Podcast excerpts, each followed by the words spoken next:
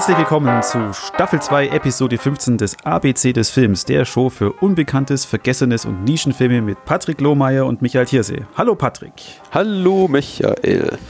Ja, die ganze Zeit habe ich jetzt schon, schon, äh, schon überlegt, äh, unbekannt, ja, für uns nicht. Hm. Vergessen, nee, für uns nicht. Nischenfilm, hm, für uns nicht so.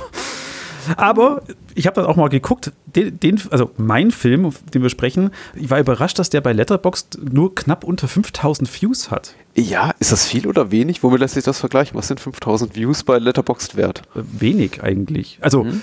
für den hohen Stellenwert, den wir beide diesem Genre und überhaupt diesem Regisseur und diesem Film widmen, mhm. hat mich das schon überrascht, weil für mich ist das einer der, der Klassiker ja. des 90er Jahre Hongkong-Action Films. Und da sind wir schon. Also, wir sprechen heute über den Actionkracher Once Upon a Time in China Teil 2. Ja, der gute Film des Abends. Ich freue mich sehr darauf. genau. Regisseur führte natürlich der von uns beiden sehr geschätzte Zoe Hark. Gedreht wurde der Film kurz nach Erscheinen des ersten Teils 1992, also äh, der Film Teil 2 wurde 1992 gedreht, kurz nach Erscheinen eben von äh, seinem Vorgänger, der großen, äh, große Erfolge an der Kinokasse in Hongkong gefeiert hat. Und ich lese jetzt mal vor, was der Filmdienst drüber schreibt. Und äh, es ist mal wieder so typisch Filmdienst. Man kann so rauslesen, dass derjenige, der, der diesen zwar langen Text für den Filmdienst jetzt und doch wohlwollend, aber ich glaube, den Film gar nicht bis zu Ende geguckt hat oder überhaupt oh, nur vorgespult okay. hat. Ich lese mal vor. Die Fortsetzung des rasanten Actionfilms Once Upon a Time in China. Der chinesische Volksheld Wong Fei Hong gerät 1895 in die Auseinandersetzungen zwischen der traditionalistischen Sekte des Weißen Lotus, die eine Europari Europäisierung Chinas, Chinas verhindern will, mhm. und fortschrittlichen Kräften, die einen Anschluss an die übrige Welt anstreben. Eine sorgfältig produzierte, furios inszenierte Martial Arts Fabel, die neben vergleichsweise wenigen atemberaubenden Actionsequenzen mit einer politisch bemerkenswert austarierten Handlung aufwartet, die deutlich Position zur aktuellen Situation Chinas bezieht. Am Ende bleibt der Held einsam zurück und wirft ein mysteriöses Stück blauen Stoffes auf ein davonfahrendes Boot. Ein Stück der Fahne Taiwans. Rote Strahlen bringen ihre Sonne zum Leuchten. Oh, wow. Äh, äh, ist das nicht die, die Interpretation, die du dem Ende ähm, beigemessen hättest? Oder warum kommst du darauf, dass der Rezensent den Film nicht zu Ende geguckt hat? Achso, ja, nein, aber es ist, ist, ist, so, so, ist so lustlos und ist so überhaupt so. Äh, weiß ich, der Text war da wirklich so. Hm. Ja, das ist auch eher ein freudloser Verein dort beim Filmdienst. So leid mir es tut, aber ja. Genau. Ja. Man hätte ja auch zum Beispiel erwähnen können, dass äh, da äh, brachiale Kampfkunst äh, in schönster Mannigfaltigkeit und höchster Kunstwertigkeit gezeigt wird, aber nee, eben nicht. Nee, ja, aber er sagt wenigstens atemberaubende Actionsequenzen. Gut. Naja, gut, klar. Ist auch so ein generische Floskel, aber geschenkt. Ja, den man für, für die Art Filme auf jeden Film sagen kann. ja, eben. Eins haben diese, haben die Wushu-Filme alle gemeinsam. Sie haben atemberaubende Actionsequenzen. Ja, ja. Teil 1 ha, habe ich lang, lang in, in allen Ehren gehalten. Also das war so eins meiner prägendsten Filmmomente, wenn du, wo du als während im Zivi ist eben dann die DVD so salonfähig geworden, also gerade 99, 2000 und es gab eben die Möglichkeit, billig an Filme über äh, Amerika ranzukommen, gerade mhm. Filme, die halt auch in Deutschland nicht zum Teil verboten waren oder halt auch im Index waren oder einfach nicht erhältlich waren. Und dann äh, bin ich ja immer auf das auf Hong Kong Legends in England gestoßen und habe also dann von da an meinen ganzen äh, Zivi-Sold immer in Hong Kong Legends DVDs gesteckt und da dann auch eben natürlich Once Upon a Time in China 1 äh, mir geholt, weil es hieß, man hat schon immer aus den Filmforen äh, gelesen, der ist gut, der ist gut, den muss man sehen, Klassiker. Oh, der hat mich damals umgehauen. Mhm. Seitdem ein großer Fan des Ganzen geworden. Und eben lange, lange den Film wirklich als gesagt, das ist der Beste. Aber habe meine Meinung geändert. Es ist wirklich Once Upon a Time in China 2 mhm. der wesentlich bessere Film. Also ich habe jetzt, nachdem wir jetzt die Woche äh, als Vorbereitung eben nochmal Teil 2 geguckt, geguckt habe, habe ich mir wieder Teil 1 rein äh, reingelegt und es ist wirklich ein Unterschied wie Tag und Nacht. Für Teil 2 war, war verantwortlich der Kameramann Arthur Wong und zwar nur er. Mhm. In Teil 1 war neben Arthur Wong äh, noch fünf andere Kameraleute da und jeder hat so sein eigenes Ding gedreht und Zoe Hack hat am Ende dann alles im Schneideraum zusammengefügt. Und eben, bei Teil 2, es wirkt alles aus einem Guss. Es, der Film sieht großartig aus. Man sieht auch, dass äh, Arthur Wong an der Chinese Ghost Story Reihe mit, auch mit beteiligt ja, war als Kameramann. Ja, ja. Mhm. Das ganze Backlighting, die, die Sets, wobei es ist, laut Audiokommentar sind das relativ wenig Sets, sondern es wurden alles in irgendwelchen Vierteln gedreht, wo noch so alte Häuser stehen oder ähm, der Kampf mit dem weißen Lotus war wohl ein Tempel, wo sie filmen durften. Mhm. Angeblich, gut, da weiß ich es nicht, das, das sah mir schon sehr nach Set aus, aber Ja, vor allem geht ja auch viel zu Bruch dort. Also ich, äh, ich kann mir eigentlich kaum vorstellen, dass sie in einen öffentlichen Tempel äh, rein können, dürfen und den dort zerlegen dürfen zu großen Teilen. Ich meine, selbst wenn das alles hier Requisiten waren, die sie kaputt gemacht haben, also das sieht schon ganz schön nach, nach Chaos aus am Ende. Ja. Die Geschichte ist gestrafft. Es passiert nicht mhm. mehr, dass irgendein Bösewicht so gegen Ende erst auftaucht, wie bei Teil 1. Man hat auch äh, die großartige Rosamund Quan ihren Part so umgeschrieben, dass sie nicht mehr die Damsel in Distress ist, sondern mhm. auch noch was tun darf und eine wichtige Rolle spielt. Ja, der Bösewicht, mhm. gespielt von Donnie Yen. Auch im auch so, so, so ein, Film, so ein Filmbösewicht, den man sich, den man sich wünscht. Ist nicht so dieser äh, kichernde, verrückte Hongkong Willen, der da, ho, ho, ho, jetzt habe ich dich, Wong Fei Hong, sondern sein Charakter glaubt ja, dass er im Recht ist. Mhm. Und das kommt auch so auf den, wird ja auf den Zuschauer dann, dann auch übertragen. Weil am Anfang, wo die gerade die erste Szene, wo man ihn trifft, wo sie noch nicht kämpfen, kommt er ja so rüber, als ja, er, er, will, er will helfen, aber ist ein bisschen an sein Amt mhm. äh, eben dort äh, verhindert, dass er eben nicht mehr kann. Aber eben dann zum Schluss treibt er auch sein, Fan sein Fanatismus ihn da dazu, um sich gegen unseren Volkshelden Wong Fei Hong zum Stellen. Mhm. Und ja, diese beiden Kampfszenen von Jet Li gegen Donnie Yen ist einfach großartig. Ja, und es gibt zwei davon, wie du schon zu Recht sagst. Das ist ja, ja. eben auch, auch, das Tolle. Was ich auch gerne mal vergesse, wenn ich den Film ein paar Jahre nicht gesehen habe, dass da eben noch was kommt. Weil die erste ist schon großartig, aber dann kommt eben noch eine und die ist so richtig, also die zieht alle Nägel aus den Brettern. Die ist wirklich toll. Ja. Vor, vor, allem kommt sie auch gleich im Anschluss an die Szene, wo, wo Jet Li dann mit diesem weißen Lotus aufräumt. Ja. Das ist ja auch eine ganz tolle, ganz tolle Sequenz. Ja, ja, es gibt diesen ersten Finalkampf gegen äh, Chen Chang, der äh, irgendwie auch schon super ist und man, also ich, ich glaube auch, ich, ich, ich, neige ja dazu, immer dann die genauen Ablauf der Handlung oder der, der, der die Reihenfolge der Actionsequenzen zu vergessen, dann immer schon so der Auffassung bin, okay, ich glaube, das war es jetzt aber auch, weil besser wird es nicht und dann kommt eben noch mal was und noch mal was und das ist schon, ist schon wirklich super. Also der Film ist eben wie viele, glaube ich, nicht nur Wushas, sondern generell Martial Arts Streifen schon so ein bisschen backloaded in dem Sinne, dass die spektakulärsten Actionsequenzen hinten kommen, so im letzten Drittel. Aber wenn sie dann kommen, sind sie wirklich abgewaltig. Ja, du hast eben diese eine, diese eine große, wo Donnie Yen und Jet Li da ihre Fähigkeiten gegeneinander ausprobieren, freundschaftlich. Mhm. Ja, und dann, wie du sagst, dann, dann, dann kommt lang nichts. Wir haben, wir haben am Anfang, gut, das ist da ist dieser, nur dieser weiße Lotus, die da ihre Shenanigans machen, hm. was schon auch beeindruckend ge gefilmt ist. Und auch der, der, der den Bösewicht da von dem weißen Lotus spielt, macht seine Sache ja auch, auch ganz gut. Der ist ja auch sogar Stunt-Double von Jet Li zum Teil. Mhm. Mhm. Habe ich auch rausgefunden über einen Audio-Kommentar.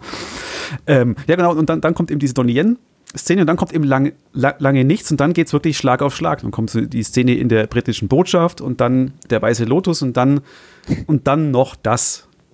Da, Nochmal der Endkampf, der ja auch zwei, zweigeteilt fast ist, eben am Anfang in diesem Lagerhaus. Das, das habe ich auch aus, äh, da gesehen, wie, wie, wie Donnie Yen diesen Raum betritt da am Schluss mhm. als Bösewicht.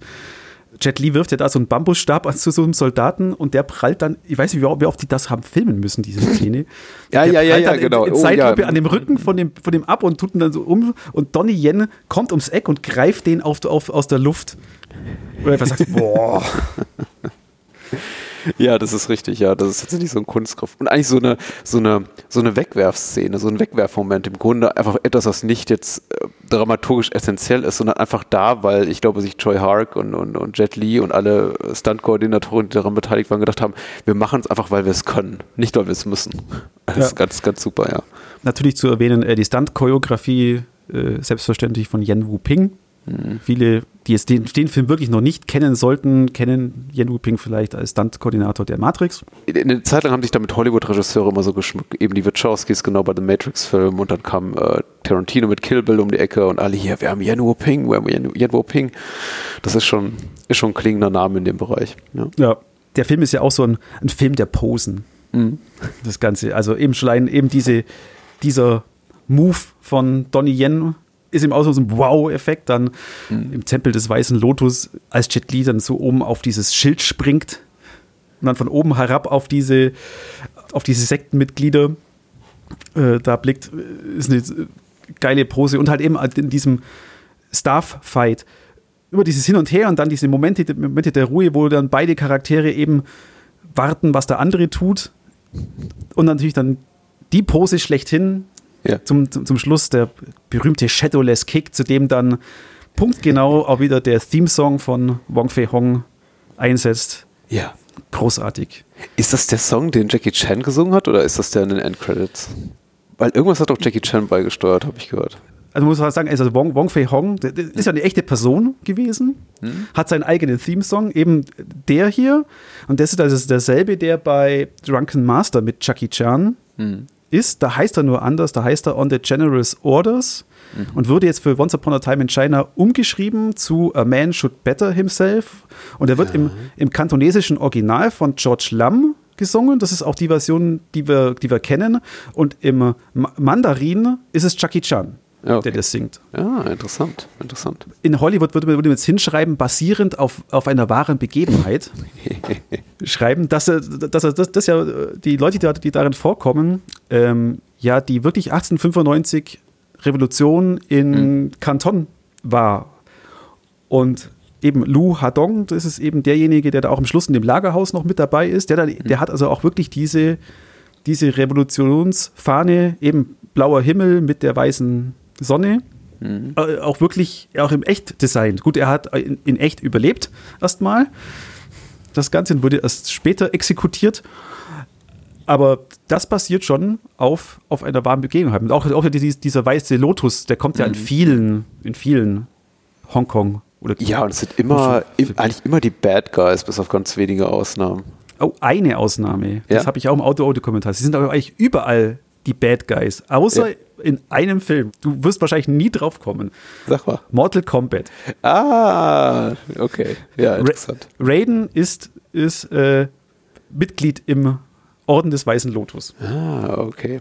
Oder ja, sogar ja. der Vorsitzende, keine Ahnung. Auf jeden Fall bei Mortal Kombat ist der Weiße Lotus gut, weil Raiden gut. Ja, also eben so eine re religiöse Formation, religiöse Bewegung mit einem strengen nationalistischen Gedankengut, die eben die ähm, quasi ja, äh, ausländischen Einflüsse nicht äh, originär aus China stammenden kulturellen Einflüsse fernhalten wollen, inklusive Einwanderern und so weiter. Und das ist natürlich irgendwie, das prädestiniert sie natürlich als, als, als Bösewichte ich, ich weiß nicht, wie man das heute machen würde, aber auf jeden Fall im Kontext eines Hongkong-Films sind sie natürlich als Bösewichte ideal. Ja. Das wäre jetzt zu so kurz gegriffen, ich wollte einen blöden Spruch machen, von wegen so irgendwie die, die, ähm, die, die Pegida des Hongkong-Action-Films der 80er und 90er Jahre, aber das wäre ein bisschen falsch, weil ähm, ich möchte jetzt auch kein Unrecht tun, aber auf jeden Fall sehr dankbare Bösewichte.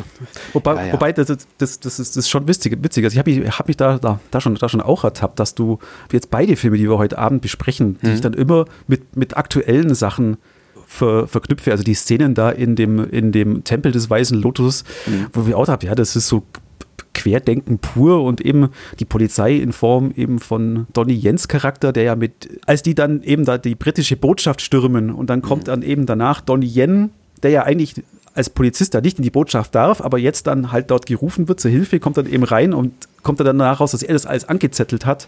Mhm der hat so, wenn man, wenn man das jetzt mit aktuellen Sachen im Hintergrund schaut, schon Geschmäckle, aber. Also, ja, mir macht das unglaublich Spaß, ehrlich gesagt. Und es ist eben auch, aber dann doch letztendlich so, dass ich das nicht, diese ganze politische Thematik nicht so in den Vordergrund spielt, als dass man jemals darüber einfach ähm, das Empfinden verlieren könnte, dass man hier einen unterhaltsamen Actionfilm sieht. Also, ich fühlte mich die ganze Zeit eigentlich relativ leicht, leicht physig unterhalten. Ich hatte nie das Gefühl, hier ist irgendwie was Schweres drin, was mich jetzt gerade vielleicht auch bedrückt, weil es zu viel mit äh, aktuellen Ereignissen, die jetzt gerade um uns herum passieren, so Hand in Hand geht. Äh, es ist schon da und es macht den Film auch interessanter, reizvoller, auch um, um wiedergeguckt zu werden. Aber dann, er bewegt sich dann eben doch so schnell vorwärts und ist einfach so dynamisch inszeniert und einfach audiovisuell, also ästhetisch einfach so, so toll und so packend, dass ich äh, dem gar nicht so viel Beachtung schenkte. Dabei passiert echt da eine ganze Menge. Du hast ja recht, das sind alles historisch ja. verbürgte äh, Ereignisse, die da geschehen. Wir haben teilweise echte historische Figuren drin, nicht alle, so ein, so ein schöner Mix aus eben Fiktion und äh, den Geschichtsbüchern. Und das ist schon, das macht schon spannend. Also alles ist, ist so eine überhöhte Version der Realität, möchte ich mal behaupten. Und das ist, erinnert eben ästhetisch auch sehr, die Art und Weise, wie es dargestellt ist, schon mehr so an die, an die Chinese Ghost Story Filme von Troy Hark. Der erste war noch vergleichsweise bodenständig so in seiner Inszenierung, aber der zweite ist schon so, da werden die Nebelmaschinen angeworfen, ja. ne? äh, die Kameraperspektiven werden irrer, die, die, die Ausleuchtung ist echt ähm, grell, um es mal irgendwie verkürzt äh, zu sagen. Also das ist schon. Ja, aber cool. das fand ich, das fand ich jetzt eben hier bei, bei Teil 2 jetzt äh, wirklich toll. Also es hat mich, hat mir ganz, ganz viel Spaß gemacht, das mhm. anzuschauen. Und wie gesagt, im Teil 1 wirkt dagegen ganz anders. Der wirkt äh, flacher. Da ist, mhm. die, da ist der Fokus einfach auf, auf die Action. Alles andere ist halt, ist halt einfach da, schnell, schnell, schnell.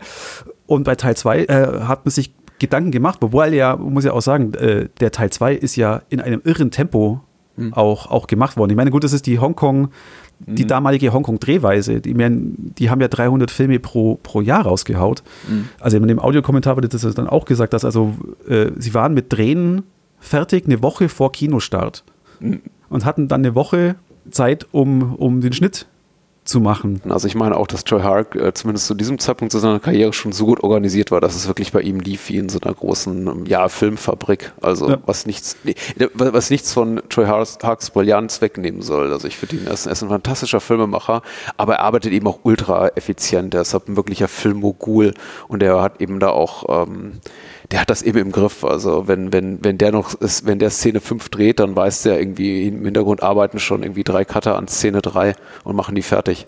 Ja. Wobei eben ist es witzig, ich habe es gerade nachgeschaut, also eben in Teil 1 haben wir haben wir sechs, äh, sechs Kameraleute und mhm. einen Cutter. Hier haben wir einen Kameramann und drei Cutter. Ja. Sehr schön. Ja, Sehr also schön. es war, es, es war eben so, so, eine, so ein bisschen auch so, so eine Troubled Production wohl. Also mhm. gab Berichte eben von, von Jet Li, der da mal das, das, das Set verlassen hat, weil er eben mit Zoe Haag sich überworfen hat und dann mhm. nach einer Woche wieder zurückkam. Währenddessen haben sie dann die ganzen Szenen in der, in der Botschaft ohne, ohne Jet Li gedreht und, und so.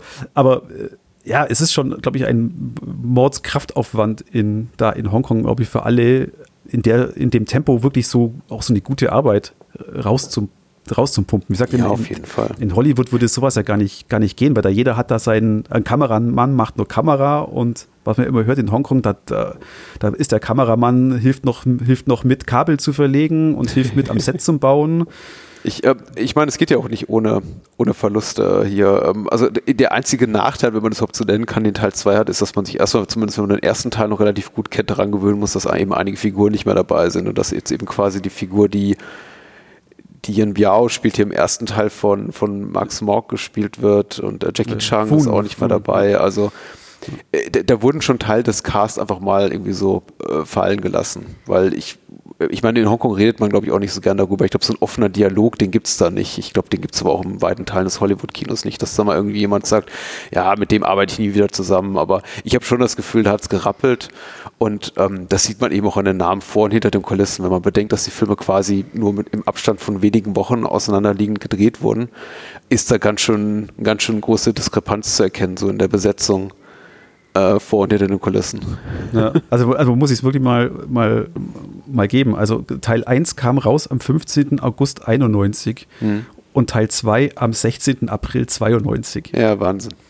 Und das ist ein aufwendiger Film, ja, tatsächlich. Also schon das Intro hier mit, äh, wo, wo der weiße Lotus, also diese Sekte da eingeführt wird, ist, ist, ist super. Die Tempelkämpfe am Ende sind, sind spitze. Die ganzen Sachen in der britischen Botschaft, das hat fast schon sowas, sowas Geisterhausmäßiges. Also die Sets sind sich wahnsinnig viele, die sie da haben.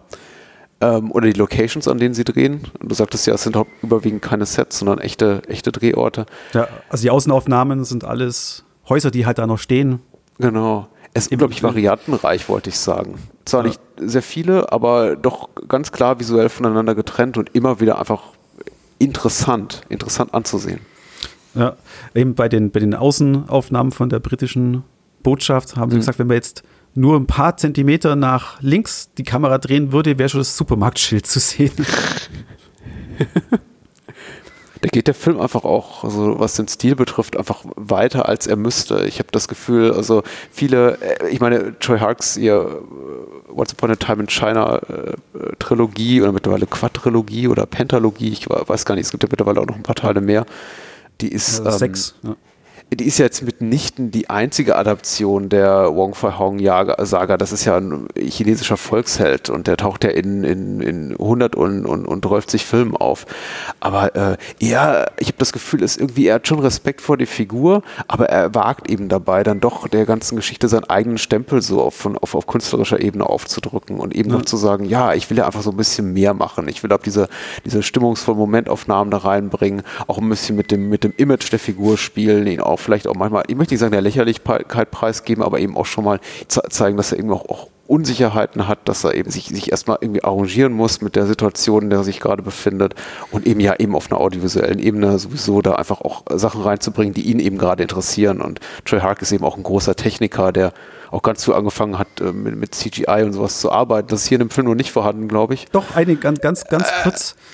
Und, äh, Dieser im, Moment, ja, okay. Hm. Im, Im Tempel, wo hm. er das Feuer nach Jet Li oder diese. Ah, ja. Ga, ganz kurz, ganz kurz. Aber er arbeitet ja hauptsächlich so mit klassischen, also mit analogen optischen Tricks, möchte ich mal behaupten. Und die sind schon ja. sehr toll. Plus eben viel, was, äh, also viel, viel Practical äh, Effects äh, vor Ort. Und da finde ich eben diese, die Invasion der britischen Botschaft am tollsten, weil wie gesagt, das sieht für mich meist am, am ehesten noch so aus, nach dem, was ich aus den Chinese Ghost Story Filmen so liebe, nämlich richtig schöner Spukhaus-Horror. Und wenn hier diese, dieser Rikscha Rambock da durch die Tür kommt in Ultra-Zeitlupe, oh, ja, das ja. ist irgendwie, das ist schon echt monströs im eigentlichen Sinne des Wortes. Das hat mir echt gut gefallen. Das ist super cineastisch. ja, ja, klar. Sehr schön, ja, genau. Aber eben auf, auch auf Wong, Wong Fei Hong nochmal zurückkommen. Eben, äh, der, äh, die Figur ist in über 100 Filmen, mhm. ist die auf, aber, aber davon sind 70 Filme von einem Schauspieler gespielt. Quan, Quan Tak Hing, der hält wohl auch noch den Weltrekord dafür, ja. dass er also in 70 Filmen dieselbe Figur spielt. Über 40 Jahre lang. Von 1940 bis 1980.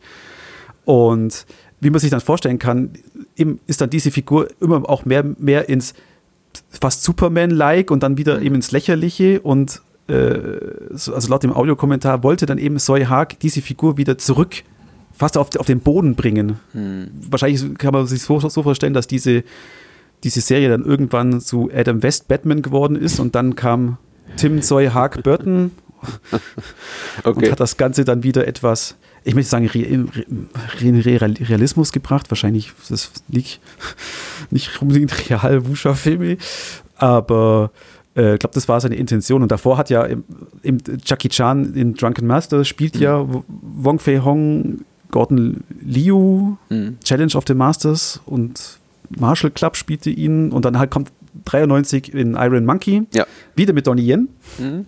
der dann aber nicht spielt. Und er hat seinen eigenen Theme-Song. Mhm. Auch, auch, außerdem, weil wir vorhin auch von Hongkong Arbeitsbedingungen gesprochen haben, äh, auf der äh, zu empfehlenden Eureka-Trilogie ist Audiokommentar auch von einem dieser der englischen oder Standleute aus dem ausländischen Standleute dabei, mhm. äh, der auch sagt, ja, also das hier bitte mit der Botschaft, das war schon für, für ihn ungewohnt, weil es hieß einfach, leg, leg dich dorthin, wir treiben jetzt hier drei Pferde durch das Haus. Wo er sagt, oh, ist das sicher? Ja, ja, ja, du darfst dich bloß nicht bewegen. Mhm. Und, und der eine äh, da am Anfang bei diesem, diesem Meeting dieser Ärzte, ja. wo der eine da diesen Brandpfeil bekommt, das ja, stell dich mal dahin, hier hast du ein Holzbrett drunter, wir schießen jetzt mal mit dem Pfeil auf dich. Ja, man sieht manchmal so ein bisschen, erkennt man mal so die improvisierte Natur. Ich, mir fällt es immer wieder auf, wenn ich so ähm, westlich aussehende Menschen sehe in meistens kleinen Nebenrollen, bei denen ich oft das Gefühl habe, die wurden eben eher für ihren Look oder ihre Verfügbarkeit gecastet, als dass sie wirklich Schauspieltalent haben. Und ich habe zum Beispiel mal die Mühe gemacht, hier äh, äh Paul Fonorov zu, zu googeln, der hier den einen Konsul spielt. Ich glaube, der hat überhaupt keinen Namen im Film, aber der steht sehr, sehr oft im Bild und guckt ganz autoritär. Und das ist, glaube ich, ein ein in, ähm, Hongkong arbeitender britischer Filmkritiker, der genau. einfach bekannt war mit Joy Hark, den Joy Hark dann angesprochen hat, so von wegen willst du nicht dabei sein und äh, von darauf sich eben hier ein paar Kröten dazu verdienen konnte. Also. Laut Audiokommentar war, war, der, war der Mann sehr angesehen in Hongkong, mhm. allerdings nicht im Actionkino. Er kannte sehr, sehr fast alles an Hongkong-Filmen, außer ja. Actionfilme, über die mochte er nicht. Ja. Durfte dann da mitmachen. Ja, da passt er so als Filmkritiker ganz gut zum Filmdienst. ja, genau. Ein, ein, wundervoller Moment, in dem der, äh, der unser Held die blaue Flagge zu dem Schiff wirft, das ganz klein Modell ist. Ja, stimmt. Das ist nicht so überzeugende Tricks. Da fehlte, glaube ich, dann einfach die, die Zeit und das Geld, hat man das Gefühl. Ich habe auch, auch, so, so lachen müssen, da die, da die Szene, wo Rosamund Quai am, am, am Pier ist mhm. und ganz, ganz eindeutig einer einfach von unten einen Kübel Wasser hochwirft, damit es aussieht, als ob da Seegang wäre. Ja, das ist ja, das ist das fiel mir auch so, sehr, sehr schön. Das ist so auffällig, aber witzig. Diese kleinen Sachen sind verziehen, weil eben was, was Soy Haag und Yen Ping mit ihrem Kamerateam bei diesen Actionsequenzen abliefern, was sie für geile Einstellungen daherbekommen oder auch geile Schwenks. Da verzeiht man ihnen sowas. Also, was, was wir immer wieder äh, angeschaut haben, wenn man zurückspult nochmal angeschaut haben, war so eine, auch eine ganz kleine Szene, wo, als er mit Donnie Yen kämpft, wo er Jet Li sich an so einem Bambus-Ding festhält und mhm. dann um das rumschwingt und die Kamera schwingt so ganz leicht mit. Ah, das war irre.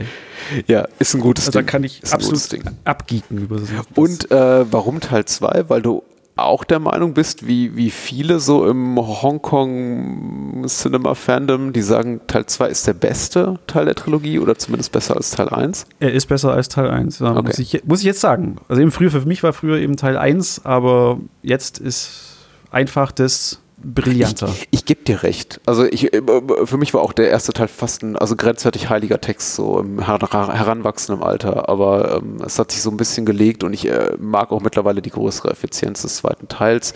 Äh, ich, ich vermisse ein bisschen so das Charisma von Yun Biao. Ich mit Max Mock als, als Lang Phone nicht so ganz warm geworden, aber ansonsten ist er in jeder Hinsicht besser. Nicht zuletzt deswegen, weil er glaube ich auch 30 Minuten kürzer ist.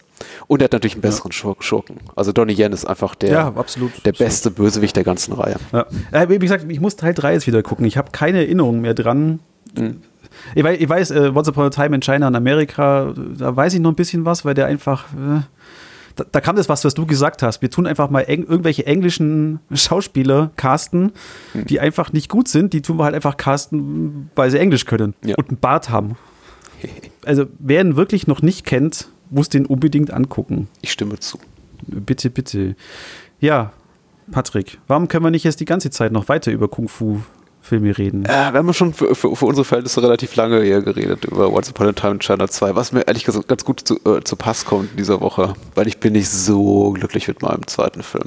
Ach. Ich, äh, ich sag auch mal warum.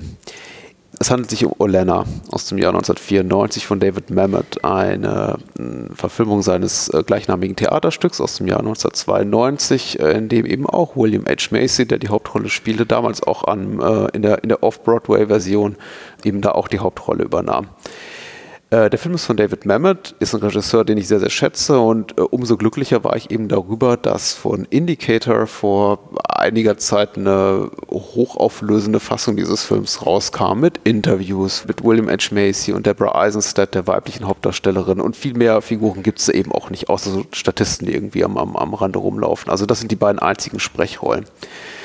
Ich schätze David Mamet sehr, nicht so sehr für seine politisch nicht mehr ganz akzeptablen Einstellungen, die er dieser Tage äußert. Er ist doch mittlerweile bewegt er sich doch irgendwie straff so an, auf den rechten Rand zu. Das heißt ich natürlich jetzt gar nicht gut, aber er ist einfach ein brillanter äh, Dialogschreiber und äh, auch inszenatorisch gar nicht ohne. Ich finde einfach seine Filme sehr, sehr heiß. Er hat wirklich wundervolle Sachen gemacht, wie, wie, wie Homicide und äh, Stated Main und äh, Red Belt auch tolle Heist-Movies. Eine heißt sogar Heist, aber ja. ähm, noch besser ist äh, zum, zum, Beispiel The Spanish Prisoner mit Steve Martin. Aber solche Filme, die so, so, so schlau geschrieben sind und so twisty sind, dass ich glaube, es einem wirklich auch als, als kundiger Filmgucker schwer fällt, den Figuren und den Sprüngen, die die Handlung gleich machen wird, nur auf die Schliche zu kommen. Sein bekanntestes Werk so als Theaterautor, äh, was dann auch später auch für den Film adaptiert wurde, ist Glenn Gary Glenn Ross. Ähm, vermute ich mal, zumindest so der Name, der ihn irgendwie so die größte mögliche Reichweite mhm verschafft hat und für den er auch heute noch äh, am meisten gefeiert wird. Äh, ich schätze ihn aber auch für seine späteren Werke tatsächlich sehr, inklusive ähm, Spartan, den er 2004 gemacht hat mit Val Kilmer. So einer, finde ich, der, der tightesten, der dichtesten, der aufs Wesentliche reduziertesten äh, Thriller und dabei doch sehr unterhaltsam äh, der letzten 20, 30 Jahre. Also gut, guter Mann. Orlena hatte ich noch nie gesehen. Mhm. Aber in meiner äh, endlosen Ignoranz dachte ich, Michael und ich, wir werden bestimmt ein schönes Gespräch über Orlena haben, weil ich mag eigentlich alles von David Mamet. Und dann lief dieser Film und ich dachte mir die ganze Zeit, hm, Ach, du also hast ihn noch gar nicht gesehen gehabt. Ich, ich kannte ihn vor, vorher noch nicht und dachte mir, hm, oh, okay, das erklärt. Ich bin nicht so, so so, happy damit. Er ist inszenatorisch sehr gut und äh, ich bin auf jeden Fall zuvor erstmal darauf gespannt, was der Filmdienst schreibt. Und der schreibt, ein unbescholtener Dozent wird von einer Studentin der sexuellen Belästigung bezichtigt, wodurch ihm nach und nach der Boden unter den Füßen entzogen wird. Der Konflikt entlädt sich in eine Gewalttat. Die eindringliche Verfilmung eines Theaterstücks, das sich mit Machtmissbrauch und Machtstrukturen sowie der Ohnmacht auseinandersetzt und den Prozess beschreibt, wie sich Machtverhältnisse ins Gegenteil verkehren können. Der dichte Film lebt ganz von der Präsenz der beiden vorzüglichen Darsteller, sehenswert ab 16 hätte man vielleicht auch, glaube ich, ein bisschen geschickter rhetorisch lösen können, als irgendwie hier viermal Macht in einen Satz zu packen. Aber na gut, mhm. grundsätzlich ist das auch schon richtig so. Ähm, der, der Film ist ab zwölf Jahren freigegeben. Ich würde ihn tatsächlich aber auch nicht empfehlen für Menschen, die. Man sollte so einen, einen, gewissen Reifeprozess durchlaufen haben. Ich glaube nicht, dass Jugendliche oder junge, junge, junge Erwachsene viel damit anfangen können. Es geht um sexuelle Übergriffigkeiten und eben Perspektivverschiebung. Und ähnlich wie die Taglines zu Alien vs. Predator äh, vor weiß nicht, wann der Film rauskam, 10, 15 Jahren war, whoever wins, we lose, ist auch hier der Fall, dass eigentlich äh, hier zwei Protagonisten gezeigt werden, die eigentlich gleichermaßen als Antagonisten taugen, nämlich ähm, man mag sie eigentlich beide gleichermaßen gern und ungern. Und zeugt das so 90 Minuten, denkt sich, hm, ja doch, dann vielleicht hat die eine Person recht. Oh nein, jetzt tut die eine Person was ganz Furchtbares. Jetzt die andere Person wieder so im äh, ethisch-moralischen Vorteil und dann wieder nicht. Also ein ständiges Wechselbad der Gefühle. Wie ging es dir denn beim Gucken, Michael? Also, also erstmal tat, tat ich mich sehr, sehr schwer, weil ich den in Original Englisch ohne Untertitel geguckt habe und mhm. bei manchen Sachen, also gerade die ersten, die ersten 40 Minuten in dem Film, also sozusagen fast der, der erste Akt, mhm glaube ich, auch vom Theaterstück ist es ja auch der erste Akt. Einfach nur ein Gespräch über aber was für ein Fach unterrichtet er denn eigentlich? Äh, Wirtschaftspädagogik oder, oder so? Also äh, es, es ist ein Gespräch über, über Philosophie, über Lehrer, über Unterricht. Was, mhm. was bewirkt der Unterricht? Was bewirkt der Lehrer? Ständig unterbrechen sich alle oder das Telefon unterbricht was ich den ganzen Film total nervig fand. Mhm. Aber es hat, es macht, es macht ja Sinn am Schluss. Also die ersten 40 Minuten sind hart. Ich hatte dann eigentlich keine Ablehnung ihr gegenüber zum Schluss. Mhm. Ich habe dir dann, ihr habt ja gestern Nacht, Nacht eben, eben noch geschrieben, äh, der Film ist von 94, wir sind doch kein Stück weiter in dieser Diskussion. Äh, irgendwie. Also mir hat es sehr daran erinnert an, an äh, eine bekannte bekannte ist, ist, ist nicht gesagt. Also hier, hier in, in Memmingen gab es mal am, am, Museum eine Gastkuratorin, hm. die eben sehr dieser Frage, was dieser Film geht, immer hinterher war. Äh, durch, durch, die habe ich auch, auch, im, auch, im, äh, auch gelernt, äh, eben diese weibliche, diese Seite immer, immer zu sehen. Und von daher war mir ihr das Verhalten von ihr in dem Film mhm. bewusst und habe mich dann da auch auf ihre, ihre Seite geschlagen, weil ich gesagt habe, ja, das, das, ist, das ist, da hat sie recht mhm. eigentlich. Es ist, es ist schwer, also es ist schwer jetzt wirklich zu, hier zum, zum ja, Mikrofon zu beschreiben und das dann mit dem mhm. Film, aber so habe so hab ich mich gefühlt, dass mhm. also das, was ich durch sie gelernt habe, dort in dem Film wieder umsetzen konnte. Also es ist wirklich, wenn du, du vorhin gesagt hast, äh, es, es, braucht eine gewisse Reife. Leider muss ich sagen, wahrscheinlich, wahrscheinlich mit manchen Leuten in meinem Freundeskreis kann ich diesen Film nicht schauen, ohne dass es halb, dass es Tote gibt.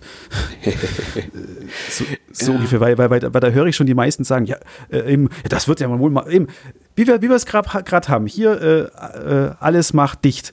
Mhm. Debatte. Das wird man ja wohl noch sagen dürfen. Ja, mhm. äh, natürlich, aber da muss man aber auch, aber auch die, die, äh, die, Argumente der Gegenseite dann halt auch hören. Ja. Und wenn du Scheiße laberst, dann darfst du dich nicht wundern, wenn einer sagt, du laberst Scheiße. Mhm.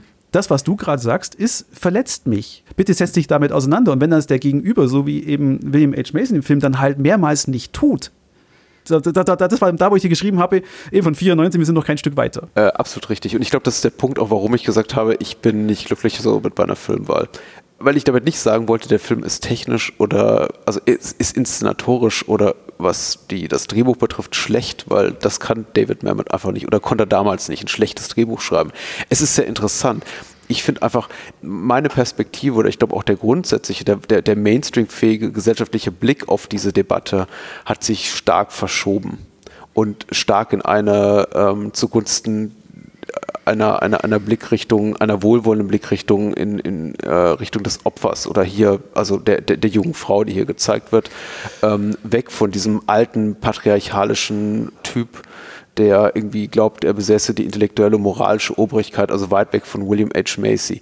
Trotzdem versucht der Film natürlich auch, und da ist er eben immer noch sehr Anfang der 90er, die Möglichkeit zu geben, ihn und seine Perspektive eben auch zu verstehen. Und das empfand ich jetzt mittlerweile mit einem 2021er Blick auf den Stoff. Er spielt halt einen Professor, der darauf wartet, dass seine Festanstellung oder sein, sein Lehrstuhl bestätigt wird. Also er dann einfach fest bei der Uni angestellt ist. Gleichzeitig plant er eben auch noch einen Hausbau, äh, telefoniert immer mit seiner Frau oder mit der mit Makler äh, oder, oder so. Markt, ist eben unglaublich abgelenkt davon, eigentlich sein Leben in wunderbare Ordnung zu bringen und irgendwie sein vieles Geld auszugeben und äh, geht, äh, merkt gar nicht, dass er halt gegenüber dieser Studentin äh, rhetorisch wieder noch am Ende tatsächlich hand, handgreiflich übergriffig wird.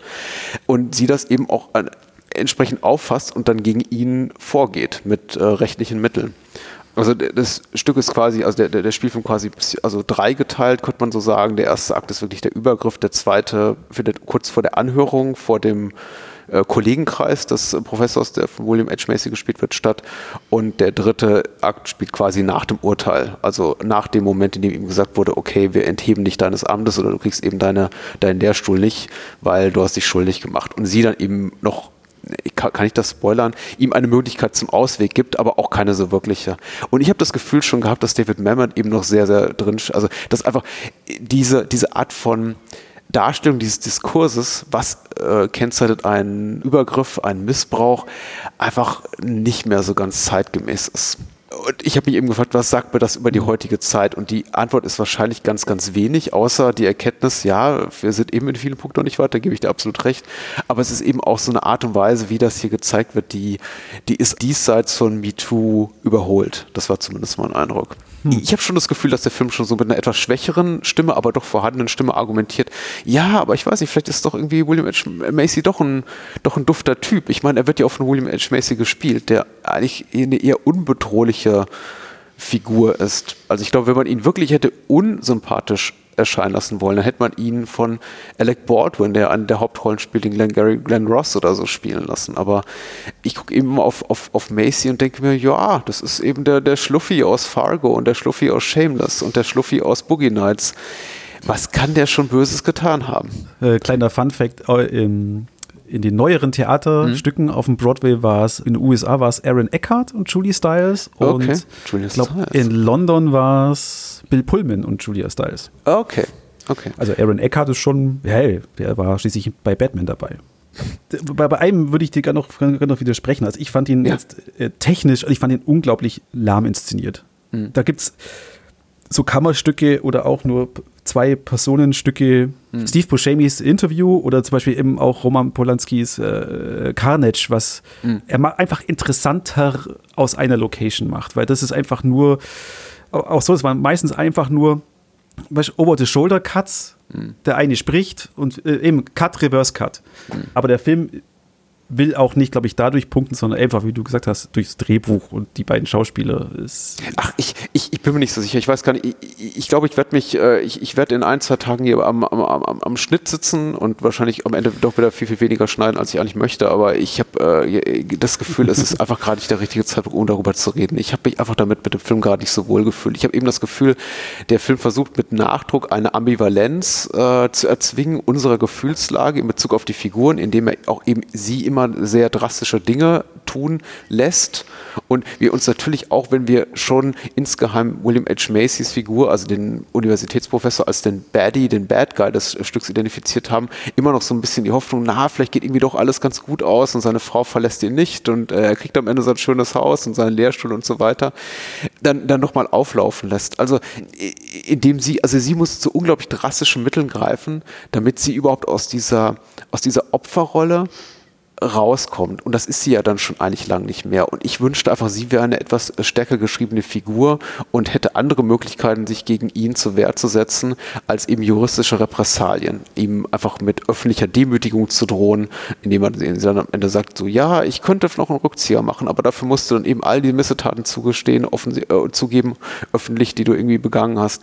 Ich glaube, seine Figur ist eigentlich ganz stark geschrieben. Ich hätte, ich wünschte, sie wäre ein interessanterer oder ein stärkerer weiblicher Gegenpart, die sie nicht einfach einfach immer auf höhere Instanzen beruft, um ihren, ihren Standpunkt durchzusetzen. Denn der ist ja korrekt, aber er ist eben der rhetorisch geschliffenere. Und sie sagt ja auch immer so, sie könne nichts gegen ihn ausrichten auf der Ebene, weil er intellektuell der Stärkere ist und eben auch einfach, weil er das, die Rolle des weißen äh, Patriarchats besetzt, auch, auch eben hierarchisch der Stärkere ist.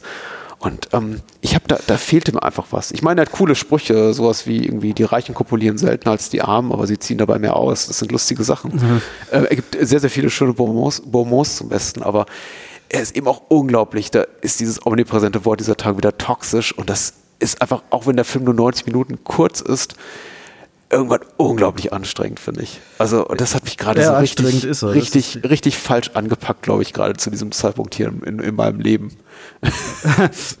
ja, also ich habe mit, hab mit denen äh, so, so immer, immer, so, immer so häppchenweise ge, äh, gegeben. So. Okay. Äh, also ich habe schon am Stück in einem Abend durch, aber halt mhm. mal, okay, warte, die Szene, mal, mal Pause, hol dir was zum Trinken, reflektier mal kurz drüber, äh, guck mal kurz nach den Kindern, okay, weiter nochmal zu, zu, zu, ihrer Figur. Ähm, ich glaube aber, es funktioniert jetzt so, wie es ist, eigentlich fast, fast besser, weil es ist, es ist realer. Es ist, weil, weil, weil ich glaube eben, sie, sie ist ja, sie ist, sie ist eine, was sie auch gesagt hat, eine, eine dumme Studentin. Ja. Sie ist zwar auf der Uni, aber und sie hat sich ja selber erarbeitet, auf der Uni zum Sein, aber sie das meiste Wort, das sie gebraucht, oder der meiste Satz, den sie gebraucht, ist I don't understand. Ja. Sie weiß nicht von, sie weiß von dem, von dem Unterrichtsstoff nichts. Äh, es geht ja darum, sie hat eine schlechte Note bekommen von ihm und fragt ihn ja, warum. Darum geht es ja eigentlich. Mhm. Sie versteht nicht, was es in seinem Kurs geht. Und ihre, ihre Waffe ist aber halt, dass sie sich diese Notizen macht. Das ist ja, sie kriegt die nicht auf intellektueller Ebene mhm. dran, mhm. aber sie ist, sie macht, macht sich Notizen. Und ich glaube eben, wenn es jetzt einen anderen Ausweg, ebenso dieses, was man halt so kennt, so femme fatale, oh, du musst jetzt hier dich preisgeben, so wie, oder sowas wie Hard Candy. Okay. okay, ja, das wäre ein sehr anderer Film. Mhm. Äh, eben, ich glaube, das, das, das hätte nicht gut funktioniert. Oder hätte vielleicht auch funktioniert, aber wäre halt nicht dieser äh, so realistisch wie wie das jetzt ist. Das ist ein guter Punkt. Der Film ist einer äh, vermeintlichen Authentizität sehr verpflichtet und du hast recht, es packt einen eben auch so enorm an, weil es eben vermutlich sehr an einer alltäglichen Wahrheit ist, nicht eins zu oh, eins. Oh, so, da, aber darf ich da ganz kurz unterbrechen? Hm? Das ist mir gerade der Geistesblitz kommen. Und das, warum das auch so ist, hm? und im, was du jetzt beschrieben hast gerade, was du dir wünschst von der Figur, das ist eine Filmfigur. Ja, aber klar. das ist kein, eigentlich kein Film, sondern ein Theaterstück. Und im Theater hätte das nicht funktioniert, da, ich glaube, da, da, wenn du im Theater das vom Publikum hast, dann, dann musst du diesen realistischen Ansatz gehen, so wie er, wie er von Mehmet geschrieben worden ist, glaube ich. Ja. Das hätte jetzt im Theater so nicht funktioniert, dass, die, dass sie sich da mit anderen Mitteln wehrt. Ja. Sorry, und das war jetzt der Geistesbiss, den ich da gerade gehabt habe. Das, das ist ein guter. Und ich, ich, ich bin auch komplett happy, wenn wir damit ab, abschließen. Ich finde den Film auch unglaublich gelungen und da ist er zeitlos wirklich als ähm, Darstellung der oft sexistischen, ausbeuterischen, empathielosen Academia, also dieses ganzen Umfelds, das, äh, daran ist er unglaublich gut gelungen. Also äh, und auch als, als Kritik am Bildungssystem ja. im, im Elfenbeinturm. Das ist zeitlos, zeitlos treffend. Ich habe tatsächlich, tatsächlich etwas mehr, ja, und ich glaube, du hast eigentlich ganz gut erkannt oder mich da äh, ertappt, ähm, ein bisschen mehr filmische Fiktion einfach gewünscht. Und die gibt uns eben der Film nicht. Es ist wahrscheinlich so traurigerweise, wie es ist. Wir haben da diesen Ja. Professor, der in jeder Hinsicht privilegiert ist und der trotzdem lamentiert darüber, was ihm denn eben alles fehlt und sowas, sogar sowas wie eine Überraschungsparty als aggressiven Akt wahrnimmt. Also sie wollen ihn, irgendwie- seine Frau will ihn überraschen und er sagt, oh, Nee. ich arme Schwein, was geht's denn schlecht? Ja. Und gar nicht ihren Kummer sieht oder ihre Bedürfnisse, die Bedürfnisse seiner Studentin. Aber Kann man ich sich mein, da- angucken. Doch. Ja, ja, genau. Aber da sind wir, Gott sei Dank, haben wir jetzt auch, äh, das ist was Unbekanntes und Nischiges. Absolut. Okay. Liebe Zuhörer, wenn, also, äh, ist nicht einfach, ist harter Stoff. Ich glaube auch. Und guckten mit Untertiteln am besten. Danke für euer Interesse und danke fürs Mitgucken. An dich. Nächstes Mal wieder Hongkong-Filme, oder? Vermutlich. Nur ja. Hongkong-Filme. Ich freue mich so oder so. Macht's es gut. Bye, bye. Bis dann.